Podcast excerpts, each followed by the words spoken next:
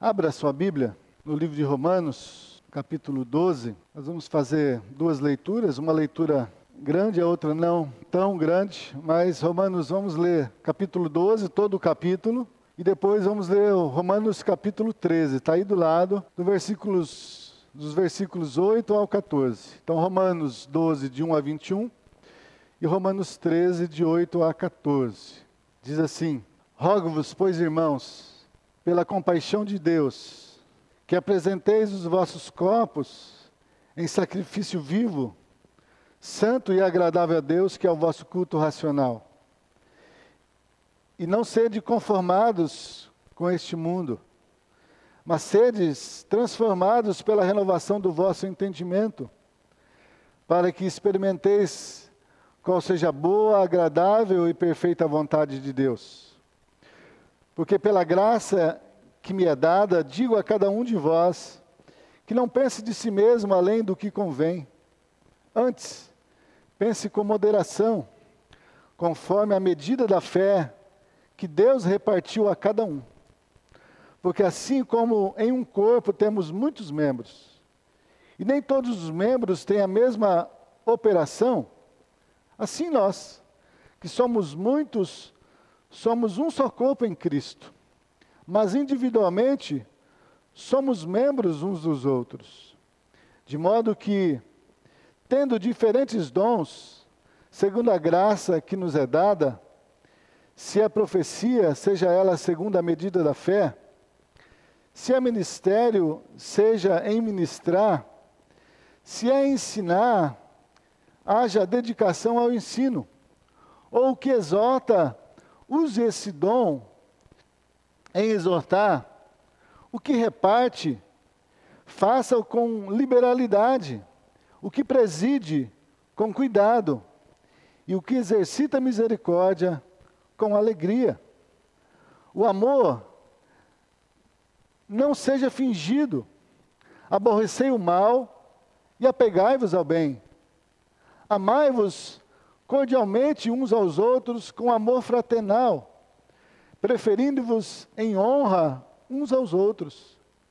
Não sejais vagarosos no cuidado, antes sejam fervorosos no espírito, servindo ao Senhor. Alegrai-vos na esperança, sede pacientes na tribulação, perseverai na oração. Comunicai com os santos nas suas necessidades. Segui a hospitalidade. Abençoai os que vos perseguem. Abençoai e não amaldiçoeis. Alegrai-vos com os que se alegram. E chorai com os que choram. Sede unânimes, unânimes entre vós. Não ambicioneis coisas altas, mas acomodai-vos aos humildes. Não sejais sábios em vós mesmos, a ninguém torneis mal por mal. Procurai as coisas honestas perante todos os homens. Se for possível, quando estiver em vós, tendes paz com todos os homens. Não vos vingueis a vós mesmos, amados, mas Dai lugar à ira, porque está escrito: Minha é a vingança, e eu recompensarei, diz o Senhor. Portanto, se o teu inimigo tiver fome, dá-lhe de comer. Se tiver sede, dá-lhe de beber, porque fazendo isto, amontoarás brasas de fogo sobre a sua cabeça.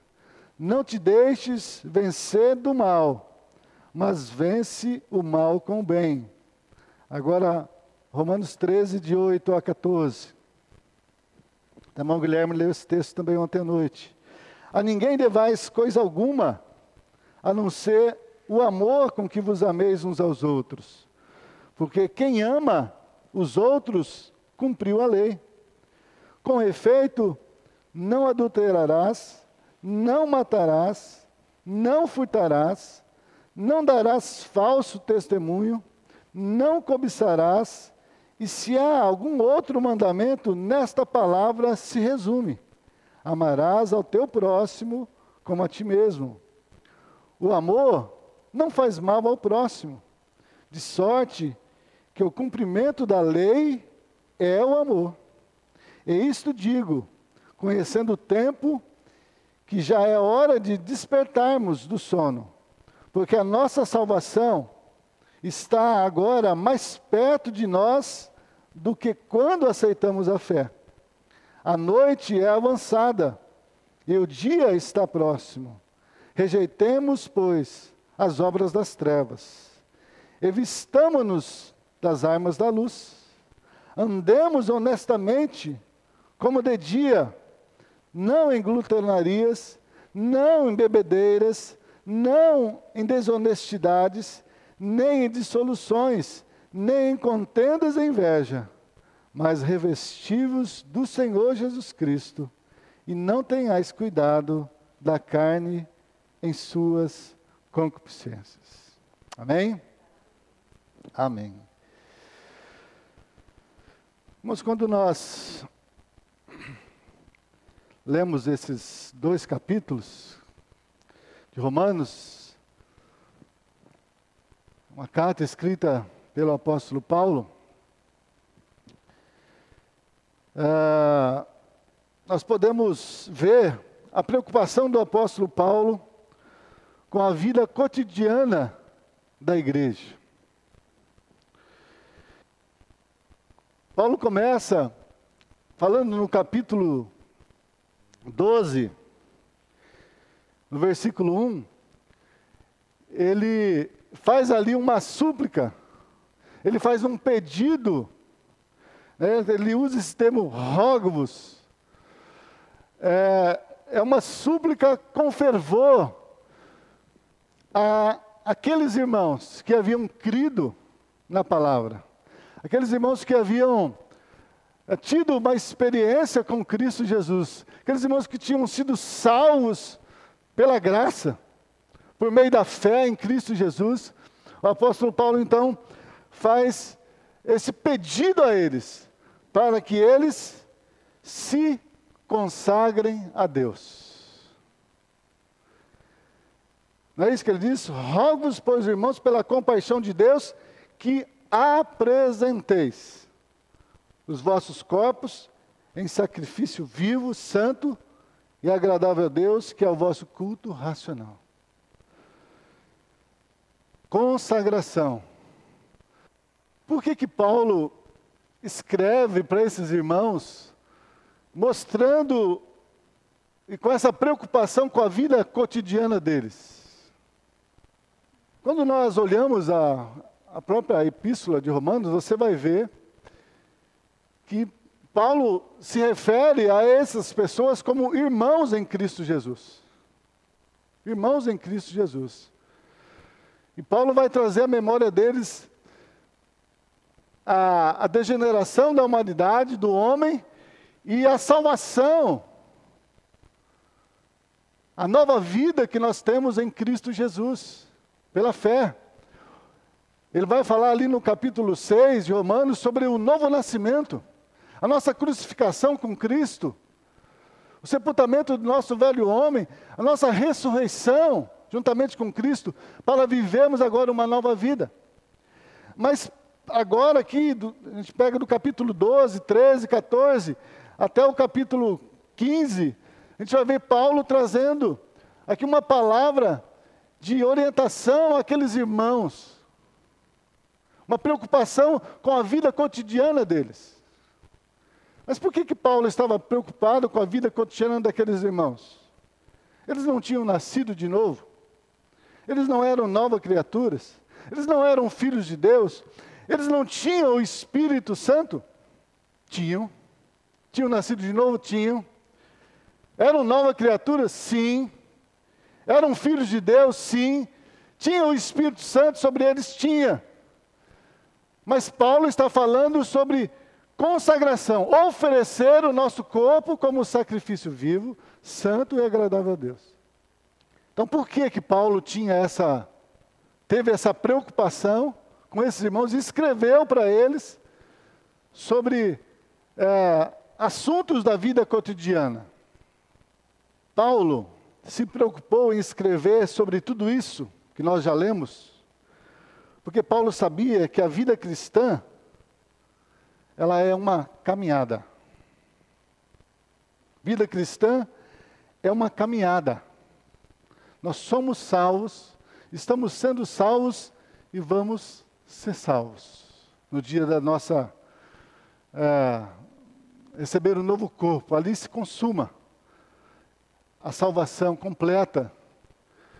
Corpo, alma e espírito conservados para o dia do Senhor.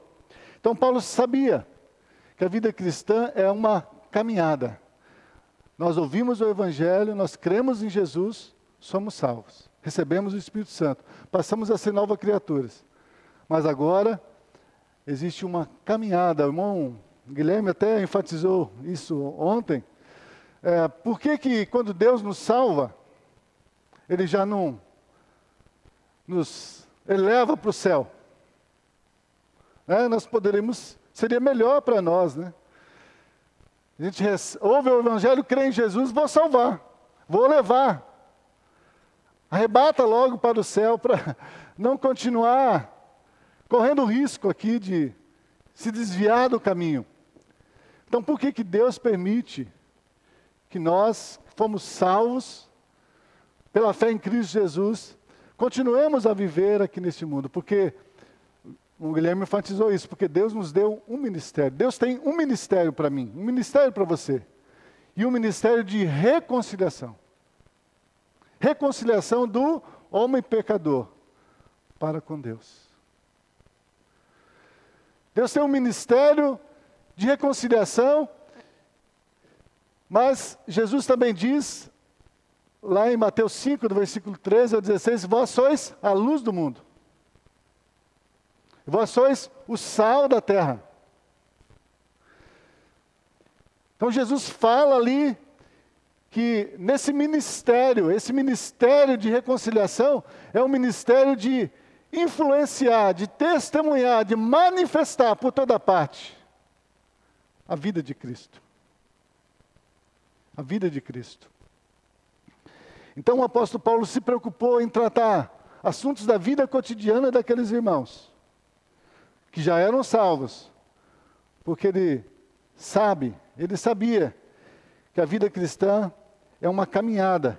E muitas vezes, irmãos, nessa caminhada de vida cristã, nós teremos conflitos e seremos tentados e provados em muitas áreas da nossa vida.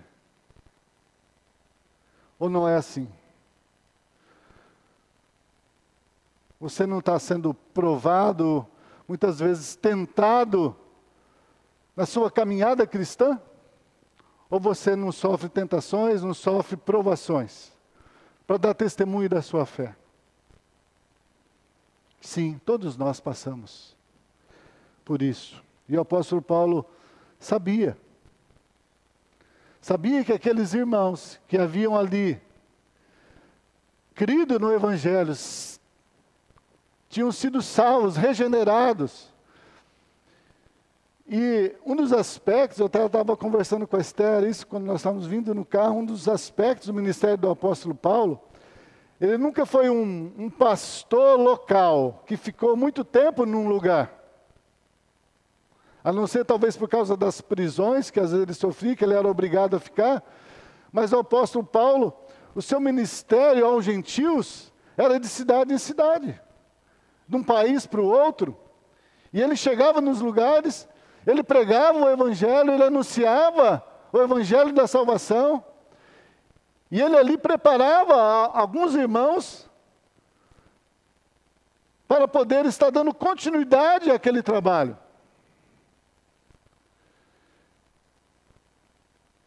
Ele não permanecia porque ele sabia que Deus havia dado ministério para ele de ir entre as nações pregar a palavra.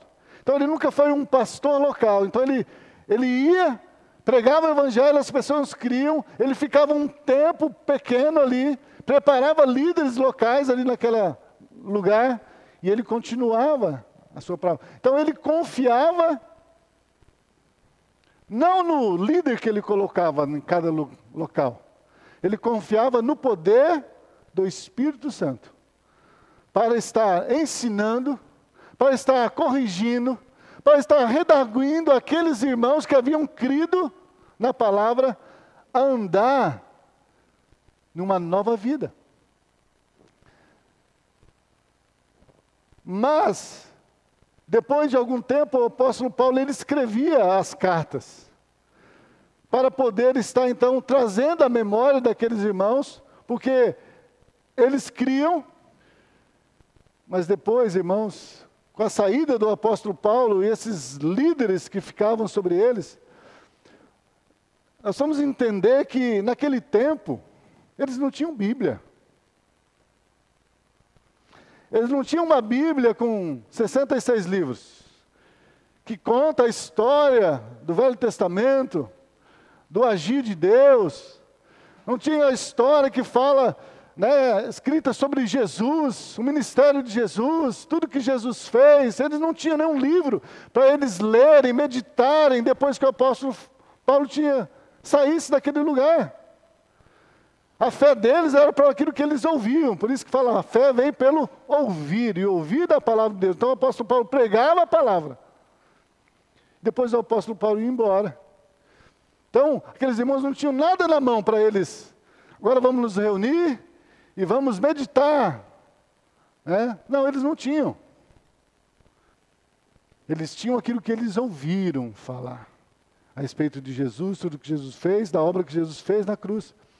Então, as cartas do apóstolo Paulo às igrejas têm esse propósito de estar vindo e trazer para aqueles irmãos uma orientação, uma direção agora do Evangelho, da doutrina dos apóstolos, de tudo aquilo que Cristo ensinou para eles, para que eles então, agora, pudessem, pela palavra, estar examinando se eles estavam vivendo como novas criaturas. Era por isso as cartas, escrevendo aos irmãos para trazer a memória deles aquilo que Cristo fez, aquilo que Cristo ensinou. Então, por isso o apóstolo Paulo, ele estava preocupado com aqueles irmãos, porque como não tinha a palavra, o que, que acontecia? Iam surgindo líderes no meio do, da igreja. E esses líderes, por também não ter a palavra, somente aquilo que ouviam, acabavam também sendo influenciados por doutrinas, por ensinamentos que não eram de acordo com a vontade de Deus. E por isso você vai ver em muitas cartas o apóstolo Paulo exortando os irmãos a não voltar a viver debaixo da lei. Porque em Cristo Jesus, Jesus cumpriu toda a lei, agora nós somos salvos pela graça. E a nossa justificação agora diante de Deus não é mais por obedecer à lei, mas é por crer em Jesus Cristo. Crer em Jesus, estar em Jesus, andar por Jesus e Cristo vivendo em nós. O obedecer é um testemunho daquilo que Cristo fez nas nossas vidas.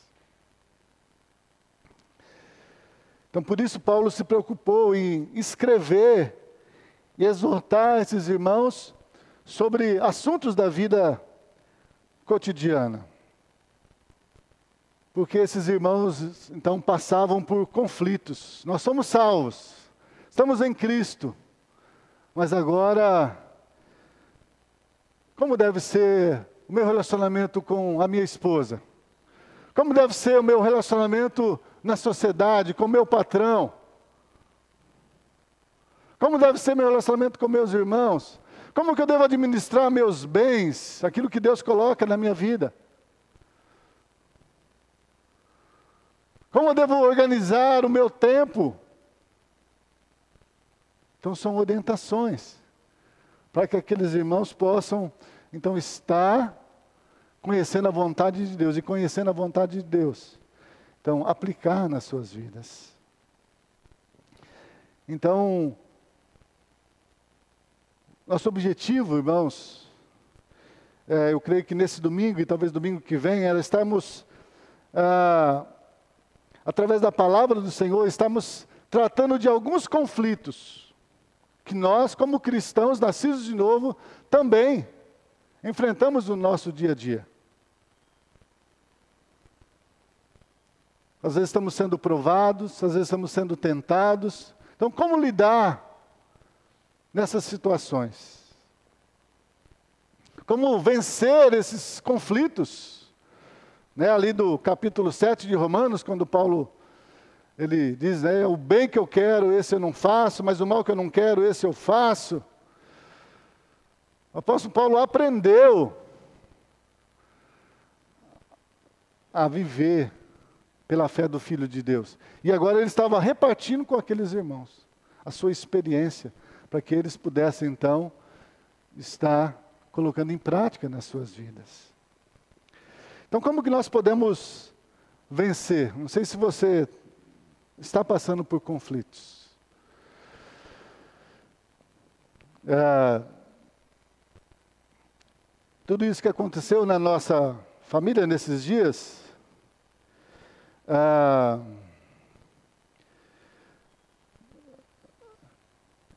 eu creio que no momento ali que nossos familiares ali, a minha cunhada, meus sobrinhos, ah, ficaram sabendo né, da morte do pai. E eu creio que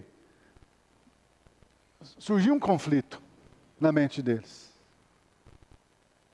Eles têm, eles são católicos, leem a Bíblia, conhecem a palavra.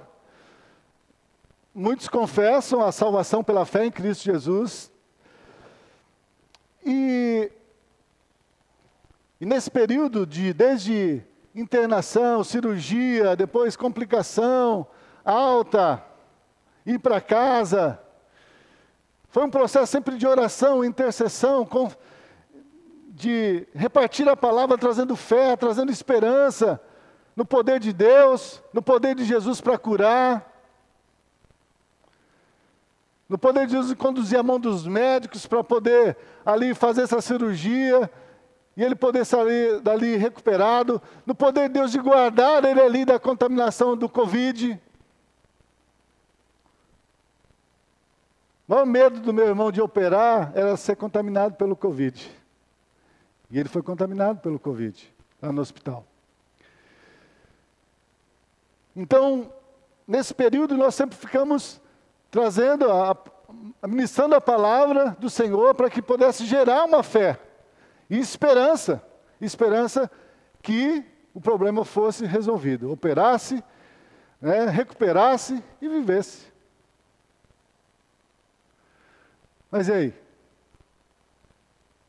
Morreu. Deus não livrou ele da morte. Deus não curou ele do Covid.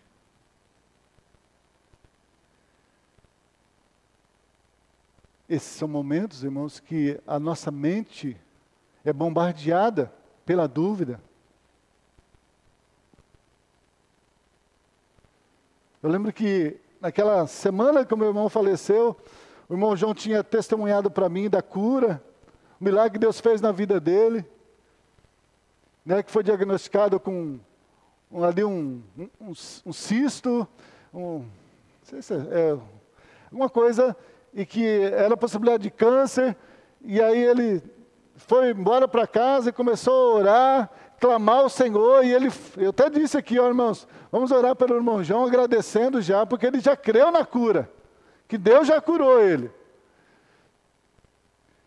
E depois o irmão João falou, pastor, voltei ao médico, fiz os exames e não tem mais nada, sumiu. Falei, irmão João, testemunha. Põe lá no grupo, irmão.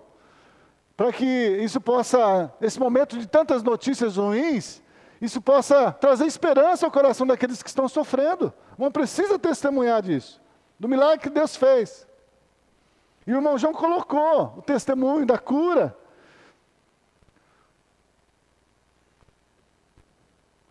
Mas o meu irmão não foi curado.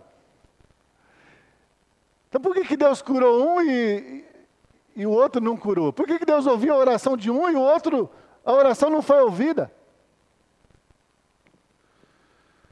São conflitos. Numa família, alegria, gratidão, festa pela cura. Na outra família, dor, sofrimento, a perda. Um pai de família, de um pai, de um avô, de um irmão, amado por todos. Conflitos. Por que, que Deus não curou? É porque nós esquecemos que quando Jesus ensinou seus discípulos a orar, ele disse para eles que era para eles orarem ao Pai. E na oração eles precisariam estar sempre em mente quando eles fossem orar.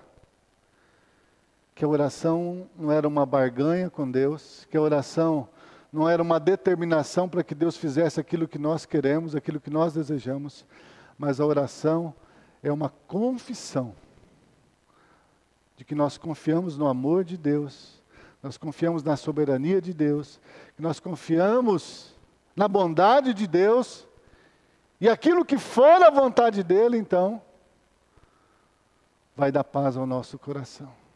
Meio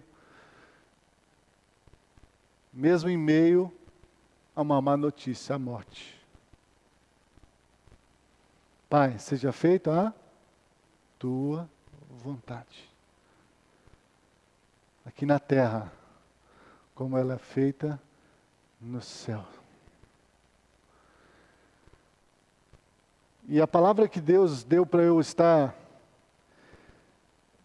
repartindo ali com meus familiares quando nós ficamos sabendo de manhã do falecimento, e eu fui lá para a casa da minha cunhada, meus sobrinhos estavam lá. Antes de sair de casa, Deus me deu um texto de Atos, da morte de Estevão. Estevão,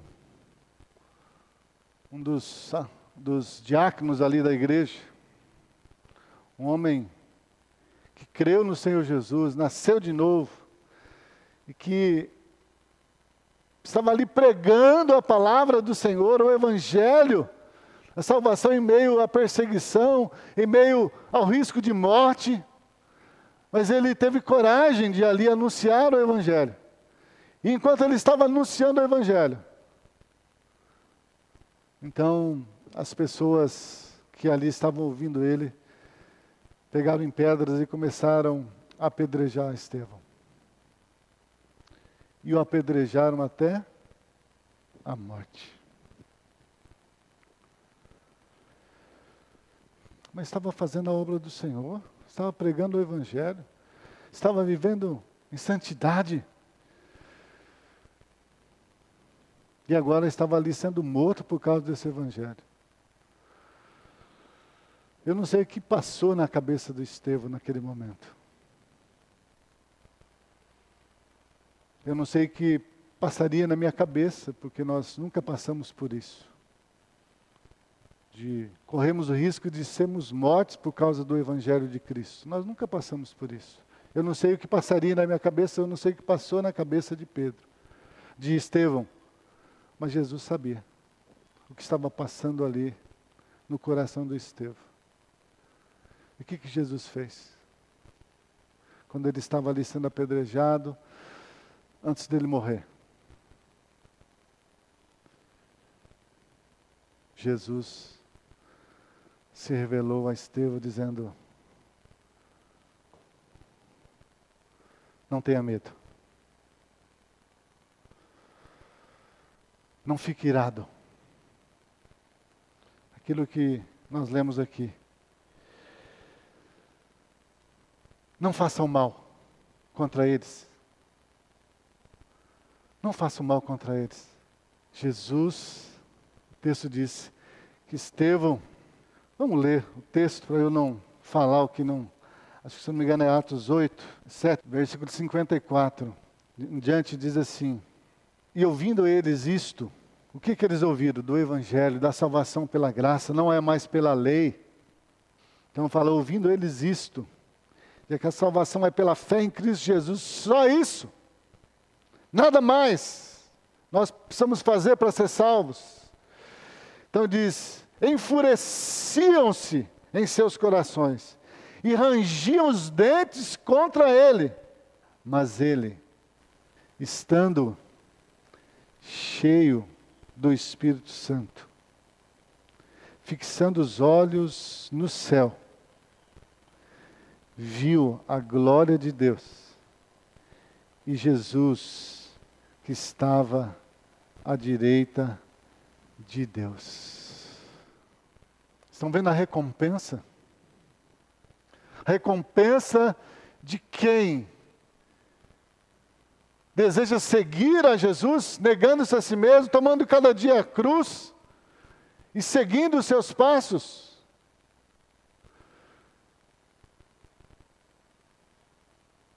Mesmo na hora da morte, ele não fica desamparado. Deus mostra para ele que ele não está sozinho, que ele não o abandonou, que o trabalho dele não é vão, no Senhor.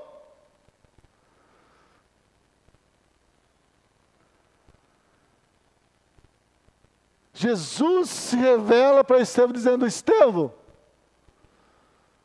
valeu a pena, Estevão, valeu a pena, vale a pena viver em Jesus, viver para Jesus, morrer por Jesus, morrer em Jesus, vale a pena.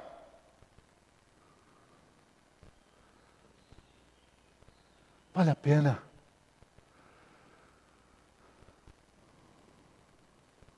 Vale a pena. Nós nunca passamos por isso, mas eu creio que o dia que nós passarmos, irmãos, estivermos para passar dessa vida para a eternidade. E foi isso que eu disse para minha família ali, para minha sogra, meus sobrinhos, e quem estava ali, minha cunhada, meus sobrinhos. Fala, nós oramos, pedimos a Deus, pedimos a Jesus para curar ele. Jesus não curou, mas nossa oração não foi vã. Não foi vã porque ele não estava sozinho. Quando ele entrou naquele hospital, ali na última internação, ele não estava sozinho, o Senhor estava com ele. E eu creio que quando ele estava para passar desse mundo para a eternidade, eu creio, irmãos, que nós temos essa visão, essa visão do nosso Cristo glorificado, do nosso Salvador vivo, não morto, para nos dar força, para nos consolar, para podermos. Eu lembro quando o irmão Adair faleceu, eu fui lá, minutos antes dele falecer lá no hospital. Ali na Santa Casa mesmo. Conversando com ele, ouvindo ali da sua fé, da sua esperança. Ele estava bem fraquinho. E quando eu estava, orei com ele, quando eu estava saindo lá na porta do quarto, eu parei e olhei para trás. Irmão Adair só me deu um tchauzinho assim, ó. Tchau, tchau, pastor. Foi bom estar aqui, mas melhor é estar com o Senhor. Tchau. Fui! para os braços do Pai. E foi isso que eu disse ali para os meus familiares. Quem disse que a morte para a vida do cristão é o final? Quem disse que a morte é sofrimento? Quem disse que a morte é desesperança? Quem disse? A morte é o começo da vida eterna na presença do nosso Pai, que nós cantamos aqui, que é poderoso, que é tremendo, que pode todas as coisas, mas é um Pai de amor, que nos ama, que se compadece de nós, que nos ajuda nas nossas fraquezas. Esse é o nosso Pai, esse é o meu Pai, esse é o teu Pai, que não nos abandona na hora da morte mas está ali conosco porque Ele prometeu: eu, Eis que eu estarei convosco todos os dias até a consumação dos séculos.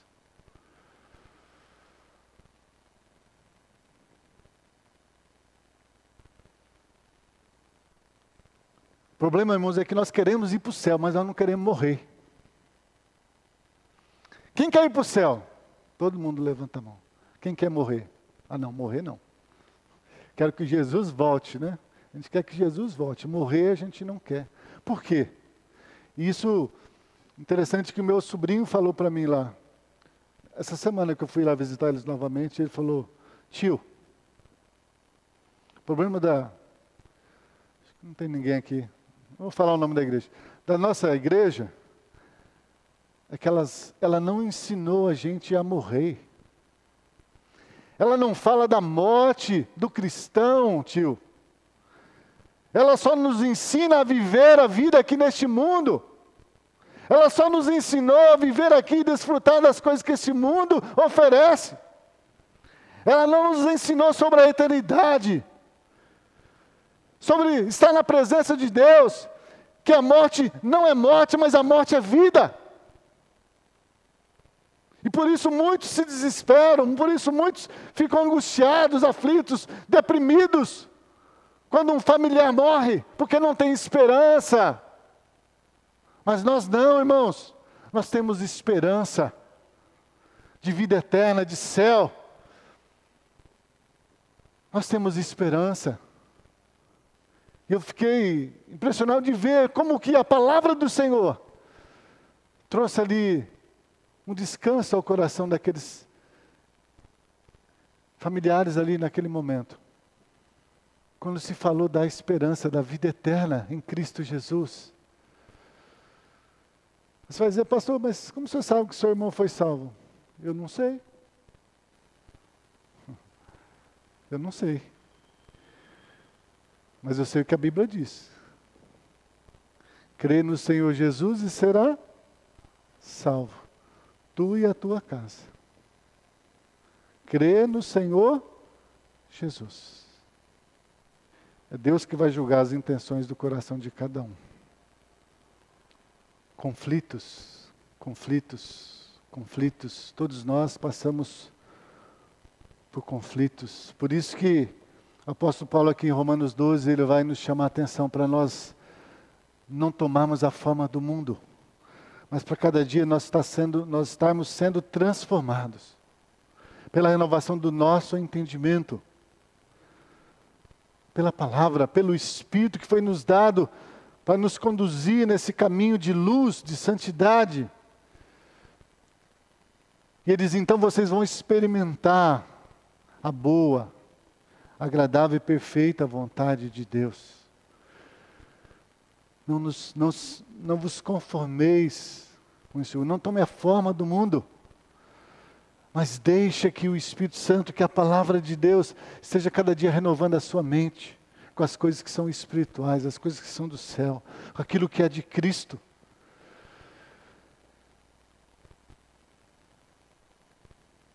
Como que nós podemos vencer, irmãos, os conflitos da nossa mente? Eu estava falando de conflitos conflitos que eu pude ver na minha família. E como que Deus trouxe descanso, direção, orientação, paz para aqueles que estavam passando por esse conflito. Através da palavra, através da fé em Cristo Jesus.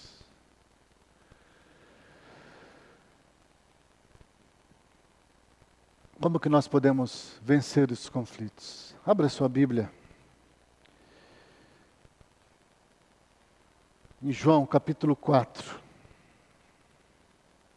Como nosso é, exemplo de tudo, nossa referência de tudo é Jesus. Como que Jesus venceu os conflitos, as tentações, as provações que ele passou? Diz que ele foi tentado em tudo, mas não pecou.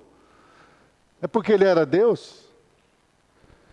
Ele era Deus, mas não foi pelo poder de Deus, Jesus Deus. Porque porque Jesus era homem e ele venceu. Nós vamos ver como que ele venceu os conflitos. João 4, 34. Diz assim: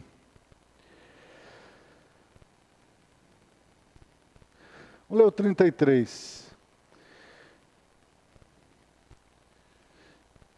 Então os discípulos diziam uns aos outros: Trouxe-lhe, porventura, alguém algo para ele comer? Porque Jesus disse que é, uma comida ele tinha para comer que os discípulos não conheciam. Ele diz: Eu tenho uma comida para comer, que vocês ainda não conhecem, mas vocês vão conhecer. Quando eu for elevado aos céus, enviar o Espírito Santo, ele vai convencer vocês de que vocês precisam comer também dessa comida que eu como. E ele diz: Então os discípulos então perguntaram: Trouxe-lhe alguém, porventura alguém, algo para comer? Então Jesus disse: A minha comida é fazer a vontade daquele que me enviou e realizar a sua obra. Os discípulos tinham ido comprar comida para saciar a fome, eles tinham caminhado por um período, chegaram ali, Samaria. Jesus pediu para os discípulos irem comprar comida. Quando eles chegaram, Jesus falou: Eu já, eu já comi. Eu já me alimentei, mas não dessa comida que vocês foram comprar. Porque eu estou aqui neste lugar não para preocupado com a comida que eu preciso comer para satisfazer o meu corpo. Eu vim para Samaria porque o texto vai dizer lá no início era necessário que ele passasse por Samaria. Por quê? Porque era a vontade do Pai. Então Jesus disse: Olha, a minha comida é uma. Minha comida é fazer a vontade do meu Pai. Para isso, Deus me enviou. Para dar minha vida em resgate de muitos. Enquanto esse dia não chega, eu preciso comer. Não essa comida física. Claro que Jesus também sentiu fome, comeu, bebeu. Mas Jesus tinha uma comida. Ele tinha uma fome que o mantinha firme no propósito para o que Deus o havia chamado. E ele diz: A minha comida é fazer a vontade do meu Pai e realizar a sua obra.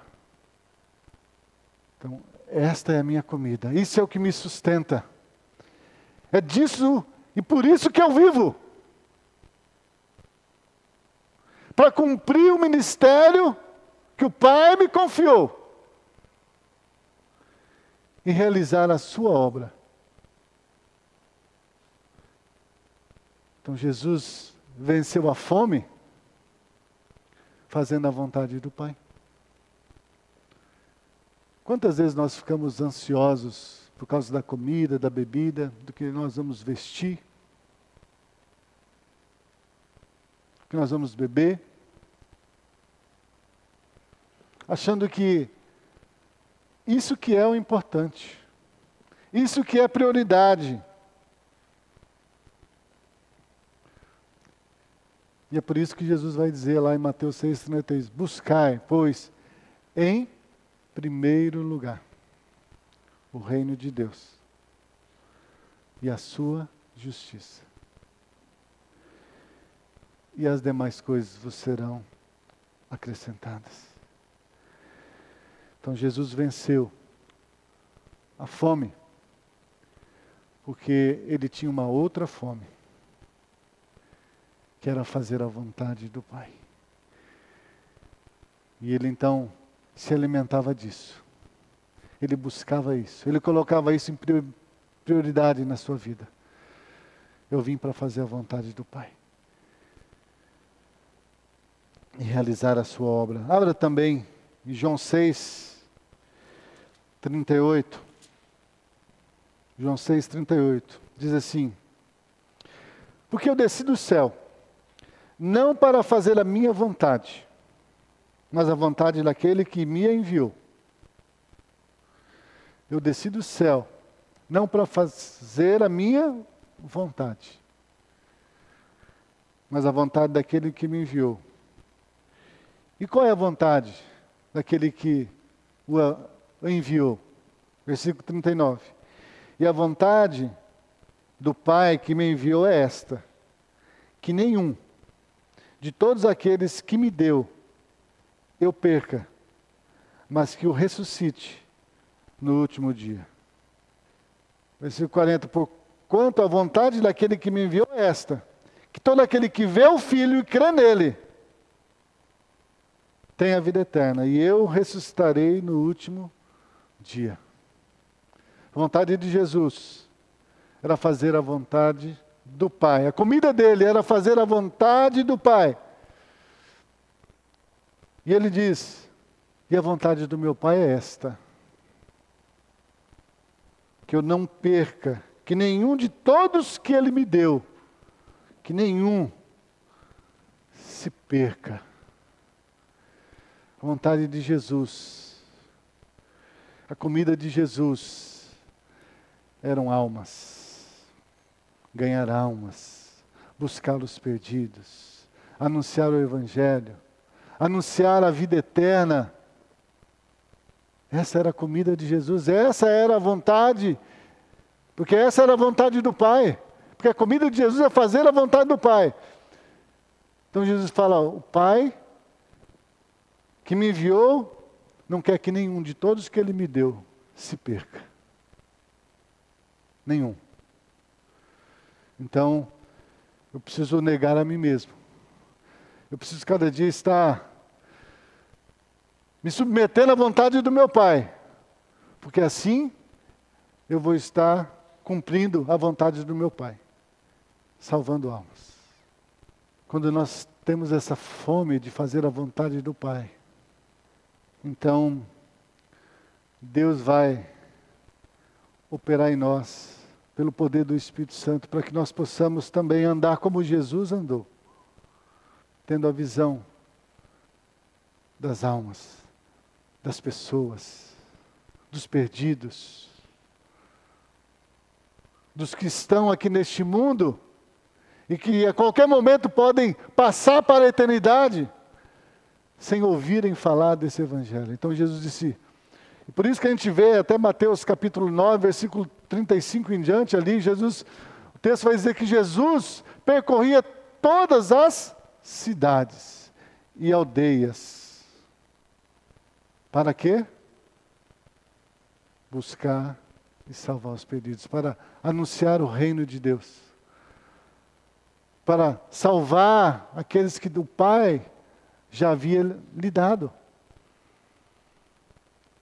A gente pensa que a nossa salvação ela acontece aqui, agora. Mas a nossa salvação foi antes da fundação do mundo. Nós somos escolhidos, eleitos, para sermos dele antes da fundação do mundo. Então Jesus Cristo fala: O Pai me deu eles. Lá no princípio, o Pai já mostrou: olha, esses são teus. E você vai lá buscá-los. Você vai lá resgatá-los do império das trevas. Você vai lá tirá-los das garras de Satanás, do enganador, do príncipe deste mundo, porque eles são teus, eu os dei. Jesus então disse, o texto diz, então eu agora eu, a minha comida é salvar esses que o Pai me deu, que nenhum deles se perca, porque eu fiquei fazendo outra coisa, intertido com outra coisa. Número 16 também, mas Jesus lhes respondeu e disse, a minha doutrina não é minha, mas daquele que me enviou. E se alguém quiser fazer a vontade dele, pela mesma doutrina conhecerá se ela é de Deus ou se ela se falo de mim mesmo. Então, quem quiser fazer a vontade de Deus saberá que a sua doutrina, os seus ensinamentos não são deles, Ele diz: Não são meus ensinamentos, mas eu recebi do Pai, isso que eu tenho vos ensinado. Por isso, Pedro, irmãos, quando Jesus ali fala das dificuldades do reino e muitos abandonam Jesus, e depois Jesus vira para os discípulos e diz: E vocês também não vão embora? Não vão me abandonar? Eu não tenho onde reclinar na minha cabeça. Eu não tenho casa, eu não tenho morada aqui neste mundo. Eu não tenho é, reinado aqui neste mundo. E o que, que Pedro diz para Jesus? Senhor, para onde nós iremos? Se só tu tens as palavras da vida eterna. Para onde nós iremos, irmãos? Na hora da dificuldade, na hora da provação, na hora dos nossos conflitos, nas nossas na nossa mente aqui, diante das provações deste mundo? Para onde nós iremos para poder conhecer a verdade? Poder experimentar o poder de Cristo? É para Ele mesmo. É nele. É colocando em prática que você vai conhecer que tudo que Ele ensinou é de Deus. E se eu colocar em prática essas palavras, elas me dão a segurança, a certeza da vida eterna. Para eu não me conformar com este mundo, mas cada dia permitir. Permitir a modificação do meu eu, da minha vontade, para que a vontade do Pai seja feita na minha vida e na sua vida. Então Jesus, Ele nos ensina que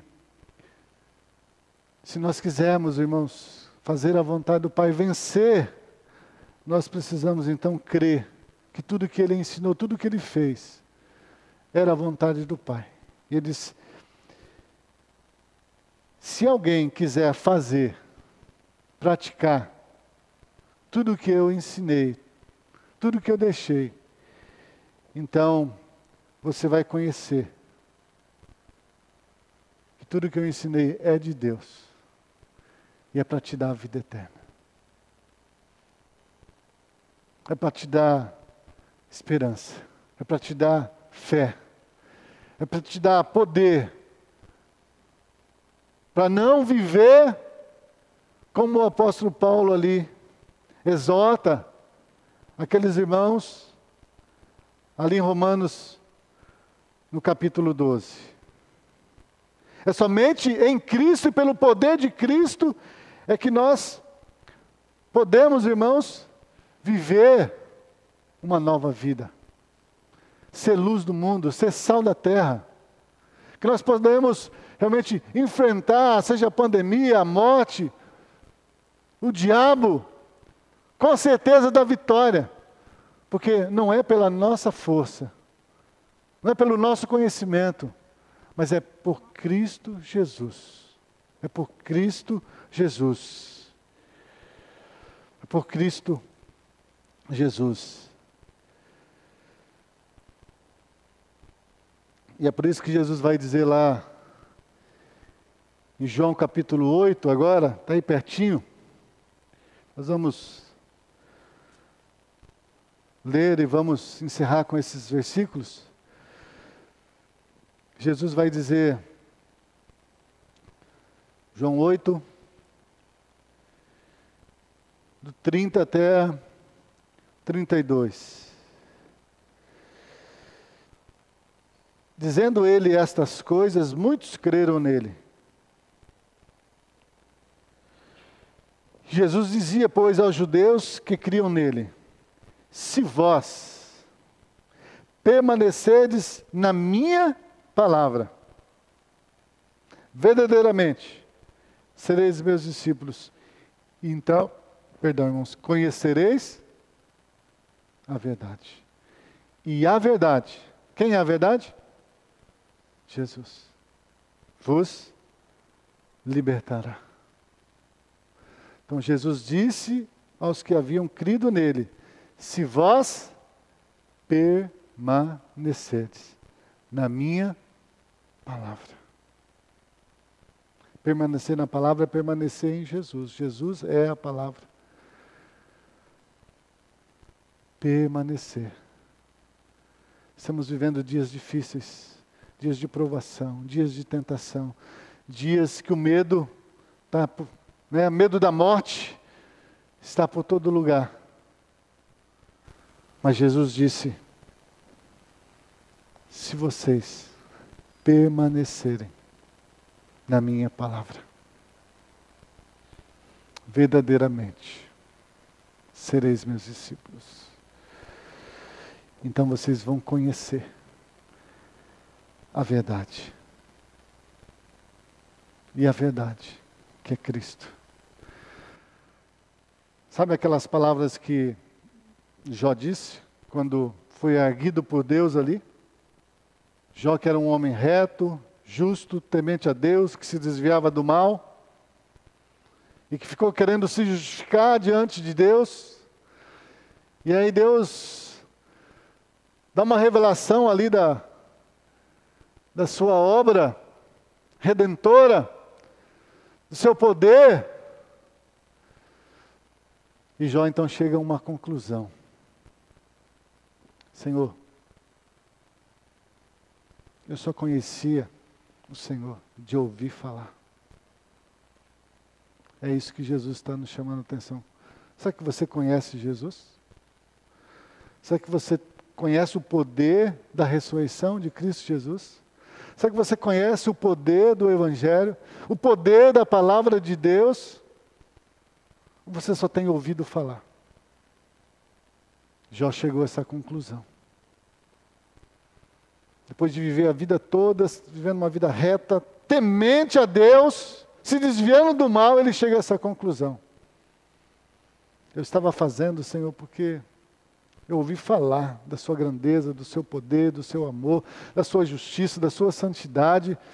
Então, eu procurei moldar minha vida dessa forma.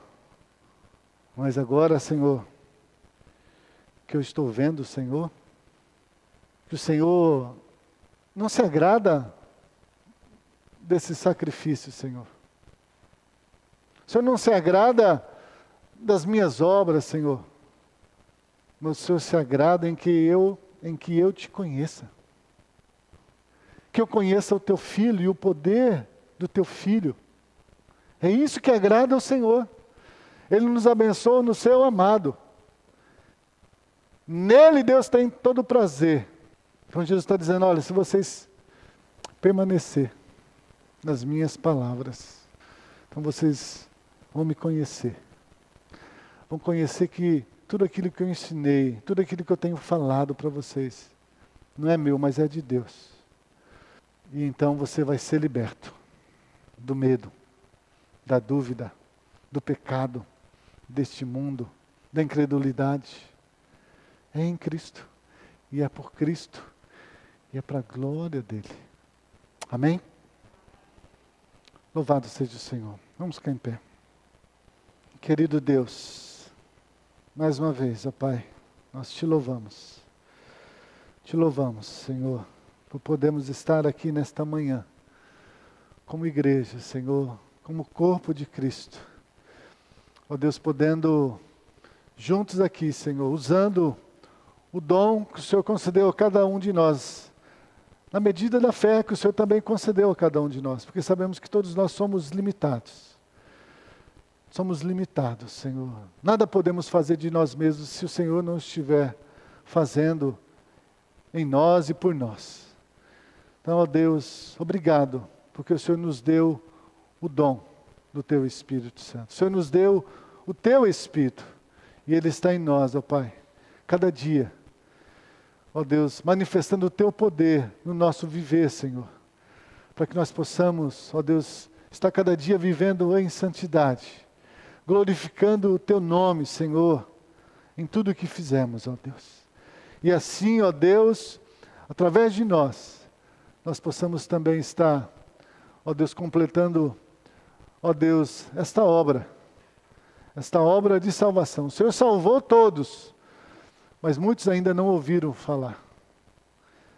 Muitos não ouviram falar. Por isso o Senhor chama O Senhor nos chama para sermos testemunhas desse Evangelho. O Senhor nos chama para irmos por todo mundo, Senhor, e anunciar esse Evangelho da salvação, porque não tem outro mediador, não tem outro Salvador. Ó Deus, entre o homem e ti, se não for o teu Filho amado Jesus Cristo.